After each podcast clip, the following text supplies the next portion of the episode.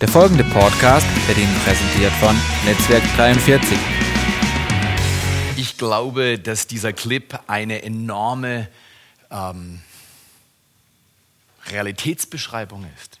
Wir finden uns in einer Welt, die so vernetzt ist wie nie zuvor, die aber auch so gespalten ist wie nie zuvor, die so schwierig zu führen ist wie nie zuvor. Heute wird in Griechenland gewählt. Und vielleicht wird man in drei Monaten sagen, das war ein weiterer Tropfen in einen schon vollen oder überlaufenden Eimer.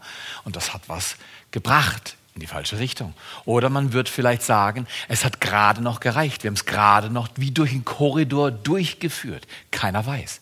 Keiner weiß, wie es Ländern wirklich geht, wie es Banken wirklich geht. Keiner weiß, wie es den Menschen wirklich geht. Man weiß es nicht. Und deswegen ist dieses ausschnitthaft, oder? Wir sehen immer wieder Ausschnitte. Wir sehen nur Ausschnitte.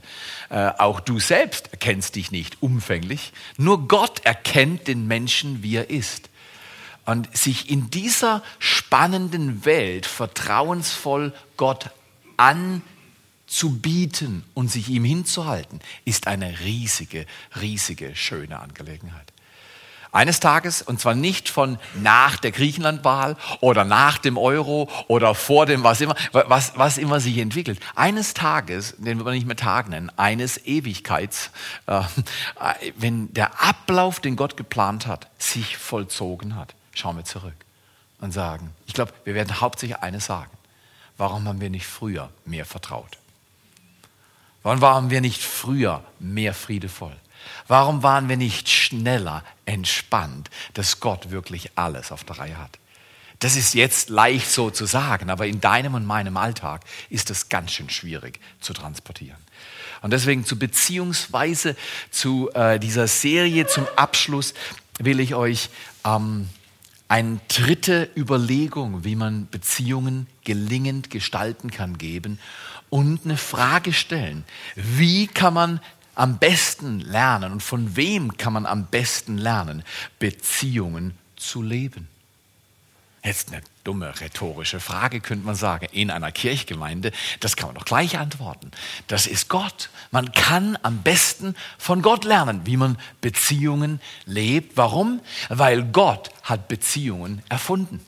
Die, der Erfinder von Beziehungen, ja, Beziehungen lernt man am besten von dem, der sie erfunden hat. Gott wir verstehen das manchmal nicht, weil wenn ich in einer aktuellen Beziehungskrise mit irgendjemandem bin, mit dem Chef, mit irgendwelchen Mitarbeitern, in der Familie, in der Großfamilie, wo auch immer beim Nachbarn, irgendwelche Beziehungsprobleme habe, bin ich so in Beschlag genommen von dem Ist, dass ich den größeren Zusammenhang manchmal verliere. Und deshalb, wie wollen wir lernen, unsere Beziehung zu leben, wenn wir keinen Bezugspunkt haben? Der Bezugspunkt ist immer Gott. Er zeigt uns, wo die Probleme liegen und wie wir damit umgehen. Weil das Grundproblem des Menschen ist seine entwurzelte und getrennte Seele. Es ist erstaunlich, wie deine oder meine Seele immer wieder in Täler fährt. Kennt ihr das auch? Fährt eure Seele auch noch in Täler? Äh, nicht, dass ich deswegen mein, meine Berufung verlieren würde oder aufhören würde, Gott zu dienen oder mich von meiner Frau trennen würde oder meinen Kindern oder von der Gemeinde. Nicht, nicht so. Aber emotionale Schwankungen, Tagesstimmungen. Ich glaube, ich, ich gehöre mit sicher zu den Menschen, die, ihren, die ihr Leben wählen und auch halbwegs stabil durchs Leben stolpern. Genauso wie ich es formulieren. Halbwegs stabil durchs Leben stolpern. Naja, da muss man schon ein paar Jahre leben, um halbwegs stabil durchs Leben zu stolpern. Ich kenne viele, die denken, sie haben es drauf, aber drehe ich mich um, anderen Tags, und sie liegen flach auf der Nase und sagen, sie wollen nie wieder aufstehen. Dann sage ich, also irgendwas war doch nicht so stabil. Ja? Okay. Da ist ein Rätsel, dass diese Seele des Menschen so kapriziös ist, so schwankend. Du siehst es vor allem an der Kultur, wie Menschen Beziehungen bauen. Nirgendwo siehst du besser, dass der Mensch schwankend ist, als wenn du seinen Track Record anschaust, die Art, wie er oder sie Beziehungen lebt. Da siehst du viele Unstimmigkeiten. Und im Nachhinein sagen, komm, das hättest du doch anders machen können. Und dann sagst du, ja, wenn du drin gewesen wärst, dann würdest du nicht so dumm reden, richtig. Und deswegen, die entwurzelte Seele, letztlich meine und deine Sünde, trennt mich von dem, was Gott für mich vorhat. Aber Sünde lockt. Sünde ist nicht böse, böse Frau, böse, böse Mann. Sünde ist Trennung von Gott. Getrennt sein von Gott und von Menschen. Sünde ist Zielverfehlung. Ich verfehle mein Ziel. Und was bekommt man? Welchen Preis bekommt man, wenn man das Ziel verfehlt? Keinen. Das ist ungefähr so wie, wer nicht am 1.7., ist das richtig? Wann ist das Endspiel der EM? Ich habe keine Vision. Habt ihr keine Vision? Wir wollen, wir wollen irgendwann äh, 1.7., oder? Okay. 1.7. Ähm, wer, wer, nicht keine Vision hat, wo er hin will, wird da nie hinkommen, oder? Abraham Lincoln hat gesagt, wer kein Ziel hat, vor Augen hat, wird sich verlaufen. Du musst ein Ziel haben um ans Ziel zu kommen. Okay, deine Seele, meine Seele ist entwurzelt. Sünde bricht mich, trennt mich. Und wenn ich nicht verstehe, dass das eigentliche Problem Sünde in Beziehungen ist und ich umgehe diese schmerzliche Realität, werde ich nie zur Lösung kommen. Weil die Lösung Gottes und der Schlüssel zum Leben ist Verbundenheit. Am Samstagmorgen habe ich wahrscheinlich das grandioseste Erlebnis vom Wochenende gehabt. Wir waren mit ein paar Männern oben auf dem Notschrei, haben wunderbar gefrühstückt und ähm, da war eine Frau dabei, wie die da reingefunden hat, keine Ahnung. Sie war erst ein Jahr alt, von daher vielleicht sind Orientierungsschwierigkeiten in dem Alter noch möglich. In jedem Fall war eine Frau dabei und die, die Frau hatte noch einen Bruder, der war allerdings vier Jahre älter, fünf. Und ich kannte diese zwei äh, grandiosen Persönlichkeiten und äh, eindeutig wollten sie ihren Weg auf meinen Arm finden. Naja, es war warm und, und, und, und, und mir war ohnehin schon so warm, ich brauchte eigentlich nicht noch ein zusätzliches Heizkissen oder andere kostbaren Wesen auf meinem Arm, aber in jedem Fall wollten die und dann dann schwitze ich lieber, bevor ich so einem Kleinen sage, du, lauf mal selber, du kleiner Stinker. Ja, also in jedem Fall habe ich den auf dem Arm gehabt und und der hat so Gefallen an mir gefunden, plötzlich mit dem Gespräch mit der Person, vielleicht auf die Distanz, fängt der an, mich abzuküssen, überall auf der Backe. Und weißt du, so richtig virtuos. Und da war so ein gewisses Scheu, ein Empfinden von Scham. Das ist nicht mein Kind gewesen. Und es war aber so herzlich, so echt. Und der ist vom Gottesdienst. Der identifiziert mich über den Ort, an dem er mich immer wieder sieht. Und er mag mich anscheinend. Und dann dachte ich, ist es nicht mit uns Menschen allen so. Nur dass die Kulturen, wie wir das zeigen, anders werden. Aber nach ungefähr ein, zwei Küssen dachte ich, lass die doch denken, was sie wollen. Der findet mich nett, lass ihn küssen. Ich konnte ihn eh nicht abhalten, weißt? Das machst du nicht beim Fünfjährigen. Und ich mag dich. Wie wäre das, wenn mehr Menschen dir glaubhaft auf die Art, wie du es vertragen kannst, sagen würden, ich mag dich.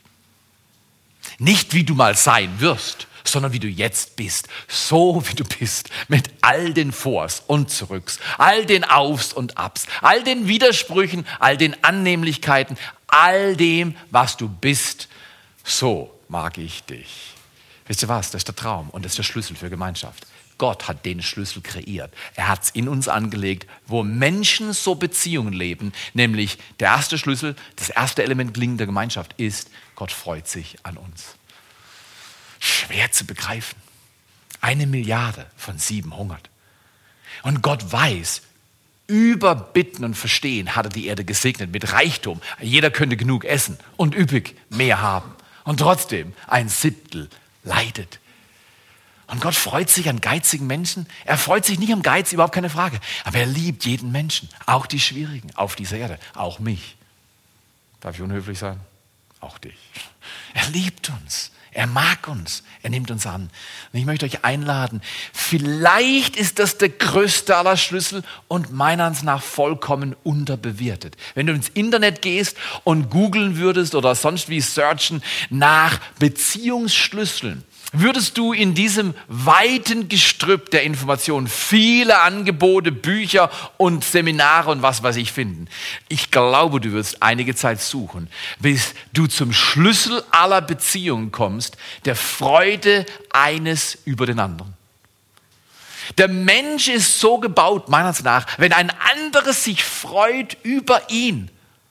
Einfach so, ohne Vorleistung ohne Deklarierung. Deshalb, du bist besonders wertvoll. Prädikat besonders wertvoll. Klöpf, Stöpfel, draufkleppen und jetzt kriegst du irgendwie so eine Leistung. Nee, einfach so. Welche Mutter, welcher Vater kennt das nicht? Morgens wachst du auf, Nicht, weil du willst, sondern weil der Wecker dich gerade stört. Und du hast so ein kleines Wesen um die Ecke. Das hat dir die ganze Nacht ruiniert. Und dann liegt es endlich, nachdem es das ganze Haus verrückt gemacht hat, die ganze Nacht, liegt es vollkommen erschöpft und schläft seinen gerechten Schlaf, oder? Und dann willst du nicht an die Gurgel von diesem kleinen Menschen und sagst, jetzt bringe ich dich um im Schlaf. Das willst du nicht machen. Das machst du nicht. Also, man ist krank, wenn man solche Gedanken hat, geschweige denn es tun will. Sondern du schaust dieses kleine Wunder an und sagst, du bist so süß, ich mag dich, du bist so schön. Weißt du wieso? Das ist ein Wunder. Leben ist ein Wunder. Wir begreifen das nicht. Das hat damit zu tun. Gott hat das geschaffen. Er freut sich an dir. Er hat Freude an dir einfach so, ohne Leistung, einfach so. Und er freut sich an mir.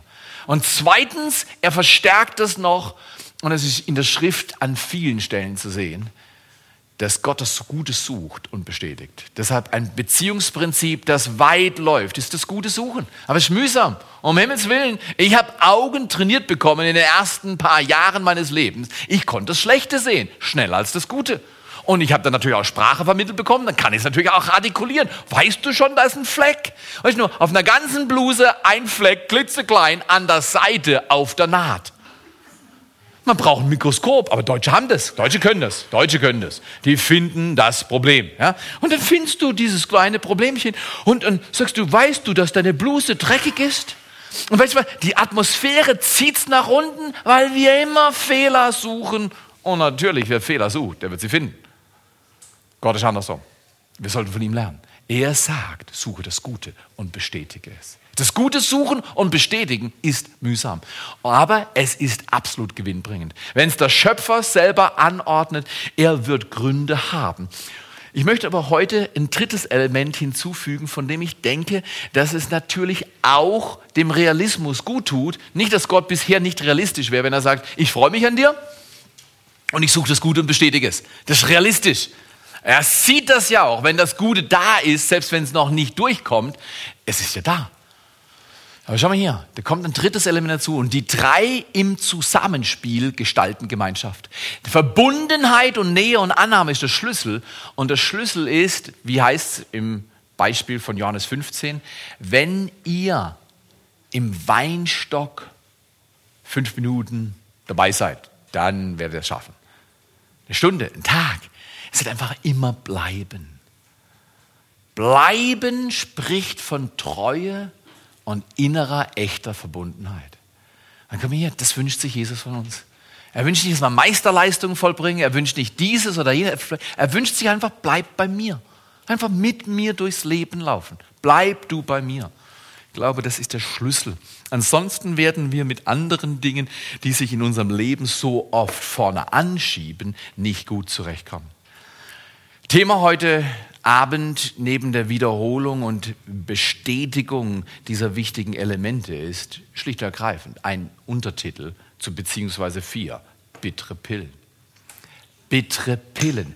Richtig, du hast schon gedacht, das hat sich alles so gut angehört, da muss ein Haken dran sein. Theo, erzähl mal, wo ist der Haken? Bittere Pillen, man könnte sagen, wer mit bitteren Pillen falsch umgeht, wird bitter.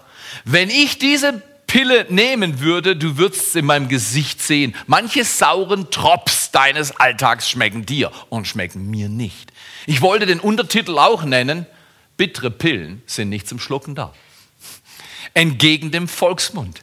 Eine bittere Pille ist nicht zum Schlucken da. Dann Theo, sag mir doch um Himmels Willen, wozu ist sie da? Weil ich habe viele bittere Pillen in meinem Leben schon erfahren. Wozu sind diese Pillen da? Vielfältig, grün, weiß, rot, braun alle möglichen Farben.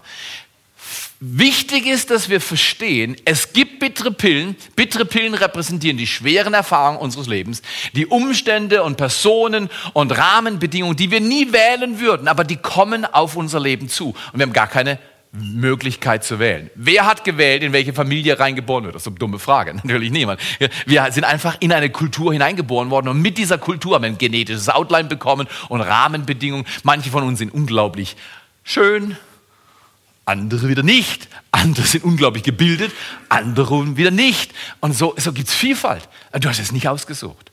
Und wenn irgendjemand, der viel Bildung und viel Geld hat, dann sagt, ja, das habe ich alles selber zustande gebracht, dann sage ich, weißt du was? Schau dir mal Nemo an. Da gibt es so eine Diskussion in der Selbsthilfegruppe von Hain. Die hat mir sehr geholfen. Das Schlüsselwort ist Verdrängung. Du bist im Verdrängen. Du bist im Verdrängen. Das ist keine Ahnung. Du hast dich nicht selbst gemacht. Du bist geschaffen worden. Das ist übrigens der Schlüssel für die nächste Serie. Ich glaube, dass ein Großteil der Probleme der westlichen Welt einer Sache geschuldet wird und ich will darüber, das ist für mich brandneu, es wächst in mir, aber ich glaube, es ist ein wichtiges Thema. Es wird uns von Jesaja 28 nach Hesekiel 37 führen, für die die Bibel fest sind. Das ist ein Riesenschritt, nämlich Gott hat einen Plan und er hat damit zu tun, die Menschheit zu erwecken und zu beleben. Und das hat was mit Schöpfung zu tun. Die Welt ist kein Zufallsprodukt. Wir leben zwar in allen möglichen variablen Situationen, aber Gott hat einen Plan mit dir und mit mir. Und es ist manchmal so schwierig, an diesen Plan zu glauben, weil um mich herum sieht alles wie Willkür aus. Und dann können wir doch sagen, ah, dann rutschen wir noch den Buckel runter. Wir essen heute und trinken, weil morgen sind wir. Ja, die, diese Philosophie, die gab es schon in der Bibel. Also Paulus hat davon gesprochen. Oder es wird sein wie in den Tagen Noahs. Man isst und man trinkt. Auf gut Deutsch, es läuft alles irgendwie. Und Gott sagt, jetzt mach eine Zäsur, jetzt mach einen Schnitt. So läuft's nicht weiter. Ich möchte deine Aufmerksamkeit. Ich will nicht, dass du dein Leben verschwendest. Okay, bittere Pillen. Bittere Pillen haben viele Menschen geholfen, ihr Leben zu verschwenden. Warum? Weil sie den Fokus in die falsche Richtung gerichtet haben. Ich möchte euch zwei Bibelstellen geben und einen Kernsatz. Der kann dein Leben verändern, hat mein Leben verändert. Ähm, das Produkt vieler Lernübungen äh, hat mich bewogen, diesen Satz so zu formulieren, den ich auf unterschiedlichste Weise gehört habe von unterschiedlichen Leuten. Aber einen Text sollten wir uns anschauen und dann einen zweiten, einmal aus dem Kolosser 4, Vers 15, da heißt es, lasst uns aber die Wahrheit in Liebe reden und in allem hinwachsen zu ihm, der das Haupt ist, Christus. Aha, Gott freut sich an mir, sucht das Gute und bestätige es. Jetzt kommt plötzlich eine Ergänzung, unglaublich wichtig und richtig. Die Bibel sagt, die Wahrheit muss in Liebe gesprochen werden. Ja, weißt du was? Manchmal habe ich keinen Bock, die Wahrheit mit Liebe zu wissen, mit dir einfach nur die Wahrheit sagen, du bist ein Scheißkerl. Und dann, Entschuldigung, das meine ich natürlich nicht, das habe ich auch nicht auf ihn bezogen. Aber Leute sagen dir das. Ich bin erstaunt, wie, wie überzeugt Leute im Verkehr sind, obwohl sie was falsch machen, sie dir mit allen möglichen Fingern ihrer zwei Hände erklären, wie blöd du bist. Obwohl du nachweislich Leute im Auto sitzt und sagst, nein, nee, an der Sache bist du unschuldig. Das gab es vor 10, 15, 20 Jahren so nicht. Die Überzeugung, ich bin richtig, auch wenn ich falsch bin, die ist gefährlich in unseren Breitengraden. Und, und dann kann ich die Wahrheit rausplotzen, auch wenn es nur meine subjektive Wahrheit ist. Weil Wahrheit hat jemand anders gepachtet. Er hat gesagt, ich bin der Weg, die Wahrheit und das Leben. Äh, äh, Wahrheit ist kein willkürlicher Begriff. Ein Theologe, von dem ich viel gelernt habe, ein Inder, hat mal gesagt, Wahrheit ist, was ist. Das war für mich revolutionär. Er sagt hier, ein bisschen lahm. Nee, nee, Wahrheit ist, was ist. Was ist, gefällt uns manchmal nicht. Und es braucht die Realität Gottes, damit dieses Ist neu wird.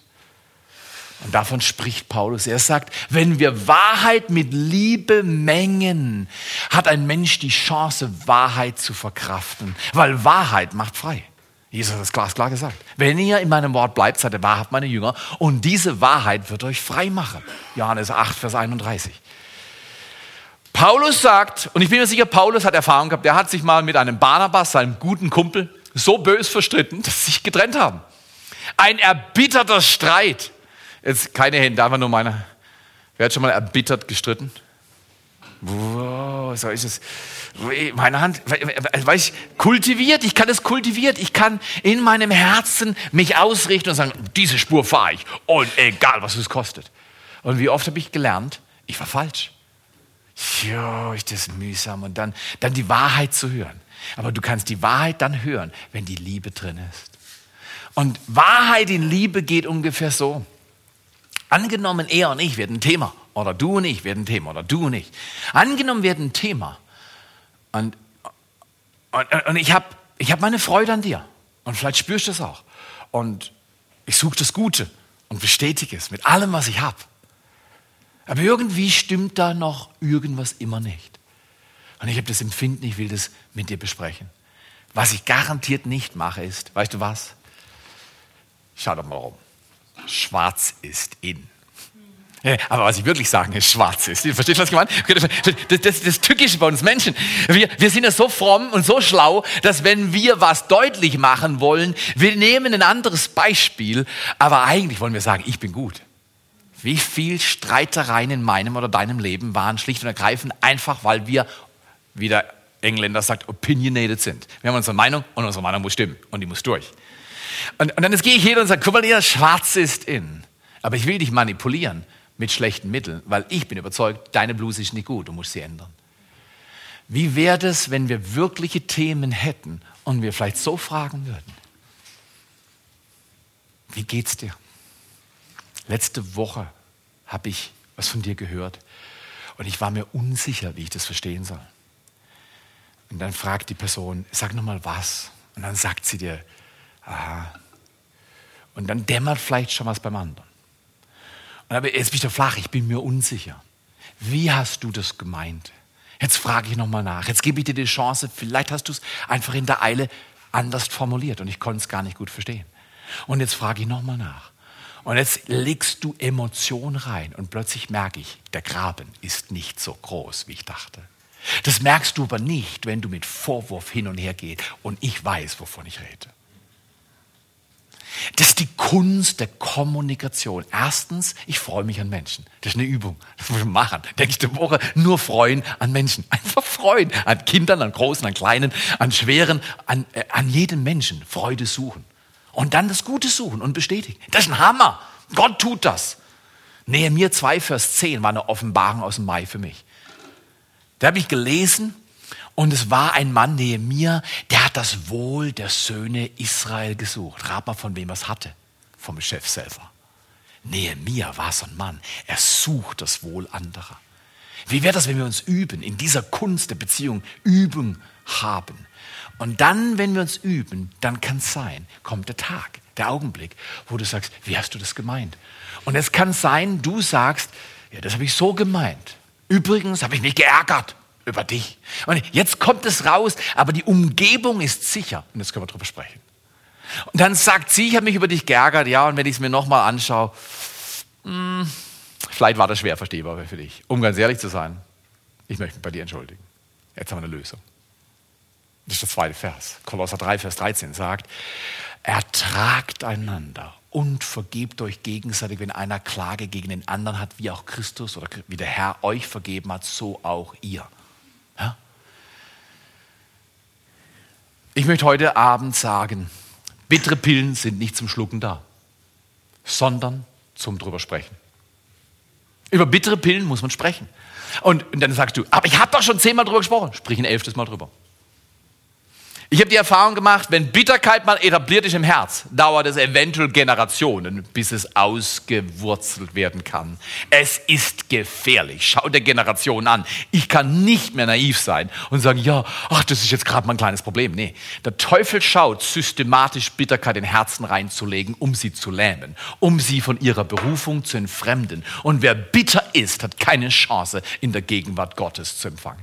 Weil ich bin zu. Ich bin zu. Vielleicht haben andere mir geholfen, zu zu sein, aber faktisch, ich bin zu. Und deswegen, die Bibel spricht von zwei Dingen im Umgang mit bitteren Pillen, wenn ich das richtig verstehe. Oder sauren Drops. Fragt man Maggert, 2010. Der Drops ist noch nicht gelutscht. Und in dem, in dem Jahr war der Drops nicht gut für Herrn Maggert, wer die Fußballszenarien kennt. Manche Drops sind mühsam. In meinem Leben und in deinem. Ich habe heute Morgen von einer Frau gehört, vier Jahre altes Kind, krank, muss jeden Tag nach Freiburg. Und, und, und, es ist schrecklich. Und dann hat sie noch mit dem Auto und, und hier. Und, und ich habe das Leid gehört und es war vor dem Gottesdienst. Wenn du sowas hörst, so eine Ladung, und dann sagst du, oh, dein Herz geht raus und du denkst, wow, ist das mühsam. Aber weißt du was?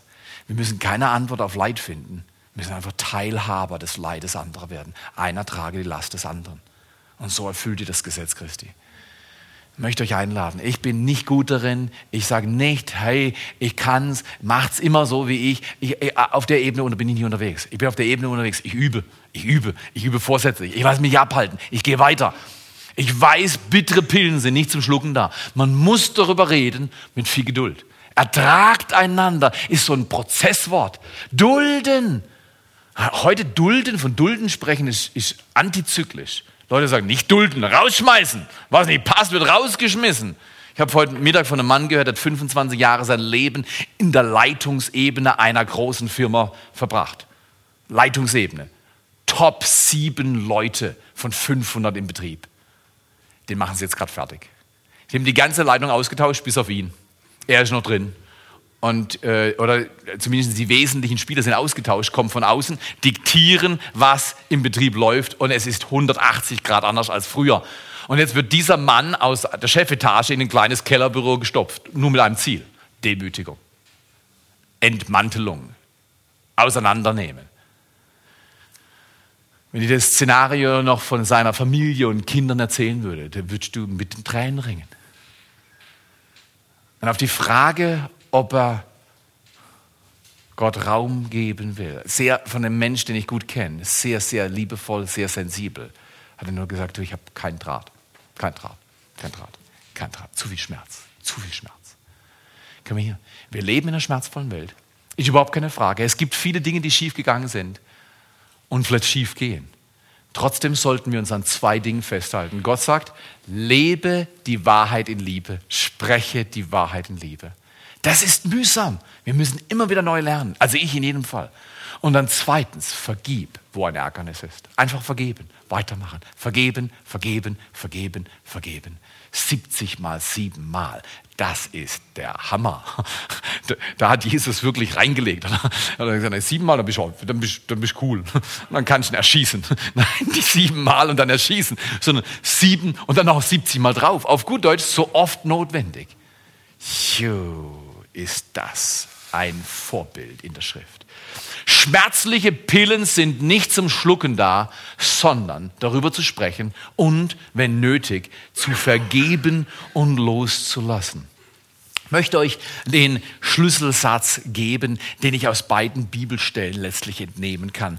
Das eine spricht über Benennen und das andere über Vergeben. Daraus formuliere ich den dritten Aspekt gelingender Gemeinschaft. Das schmerzliche Benennen und mit vergebender Liebe umgeben. Schmerzliches muss benannt werden. Es ist unangenehm, es braucht manchmal Zeit, es kommt manchmal ungehobelt und du würdest gerne ein Wort zurücknehmen, aber mach nichts. Mach lieber Fehler beim schmerzliches Benennen als schmerzliches Schlucken. Ich garantiere dir, dein Körper wird dir danken. Wer schmerzliches schluckt, wird früher oder später krank. Sprüche 4, eindeutiges Indiz, dass wenn ein Mensch in Offenheit lebt, mehr als alles andere bewahre dein Herz, denn aus ihm kommt die Kraft zum Leben. Und dann heißt es weiter, und es wird Wohlsein für sein ganzes Fleisch. Also Psychosomatik oder Pneumatik, Psycho, Pneumatik oder nenn es wie du willst, ist schon Jahrtausende alt. Solange wie der Gott des Himmels Menschen gemacht hat, wusste er um den Zusammenhang zwischen Seele, Geist und Körper. Und komm her, lasst uns doch eines machen. Wir verstehen viele Dinge nicht, ich auch nicht. Aber wisst ihr was? Ich habe nur ein Leben. Und Gott sagt, ich habe dich nicht berufen, alles zu verstehen. Ich habe dich berufen, treu zu sein, Thea. Einfach treu. Geh du den Weg mit mir. Ob es gerade cool kommt oder nicht. Geh ihn einfach. Am Ende kommt's cool. Am Ende kommt's cool. Max Frisch muss unbedingt zu Wort kommen, weil er hat gesagt, die Krise ist ein durchaus produktiver Zustand. Man muss ihr nur den Beigeschmack der Katastrophe nehmen. Das ist unsere Aufgabe. Viele Umstände im Leben haben katastrophalen Beigeschmack. Und wir wollen schon, wir wollen schon, erst nehmen wir es rein, haufenweise rein, und dann wollen wir es rauskotzen. Nee, besser als nachher rauskotzen ist vorher gar nicht schlucken. Weil bittere Pillen sind nicht zum Schlucken da, sondern zum drüber sprechen und vergeben. Bittere Pillen, um ganz ehrlich zu sein, sind fürs Kreuz da. So ist das. Bittere Pillen müssen alle ans Kreuz. Wenn sie nicht ans Kreuz kommen, ich garantiere euch, sie haben eine Wirkung in deinem und meinem Herz.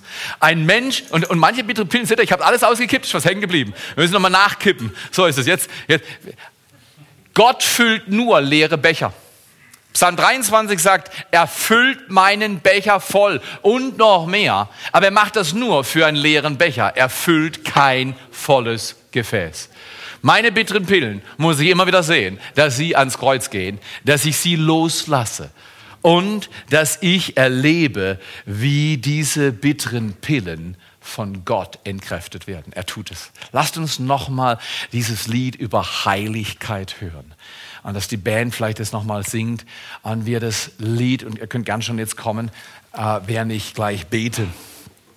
Ähm, ich glaube nicht, dass der Mensch sich selbst heilen kann. Ich kann mich nicht heilen, du kannst dich nicht heilen. Aber wisst ihr was? Der Blick zu einem heiligen Gott heilt den Menschen auf Erden. Und, und lasst uns, wird nachher gerne auch noch mal was besprechen mit euch nach diesem Lied. Aber lasst uns dieses Lied genießen und lasst uns miteinander beten. Wir haben alle Gelegenheiten, ich zuallererst, wo Gott sagt, guck mal da, Theo, da kannst du dich noch demütigen, guck mal da, da kannst du noch üben, da kannst du weitergehen. Aber bitte, tu eines nicht, schluck keine bitteren Pillen, schluck sie nicht. Bring sie an mein Kreuz. Vater, wir danken dir, dass wir heute unser Gefäß leeren, dass wir heute zu dir kommen und sagen, Vater, vielleicht wird man auf Erde nie verstehen. Und manchmal kann man nur übereinstimmen, wir stimmen nicht überein. Aber das schon, das schon ein Schritt vorwärts. Und dann zu sagen, wir bewahren die Liebe.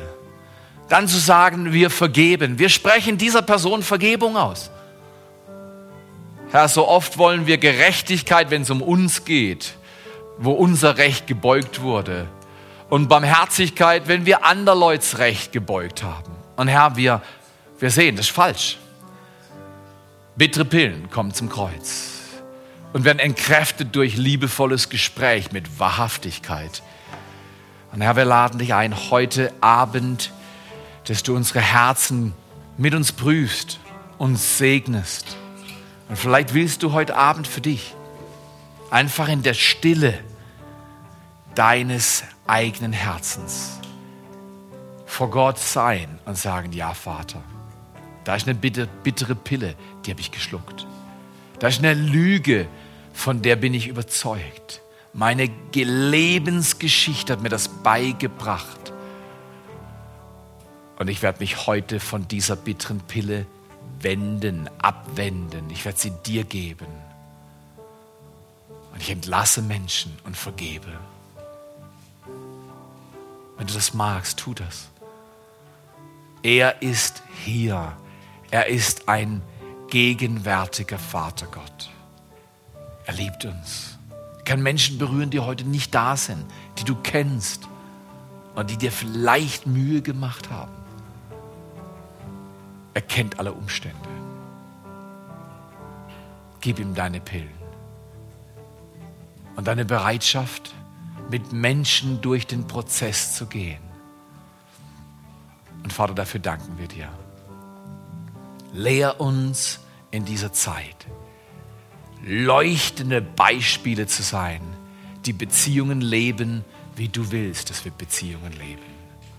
Und dafür danken wir dir. Wir danken dir von ganzem Herzen. Setz uns frei für Heilung und für Kraft in Jesu Namen.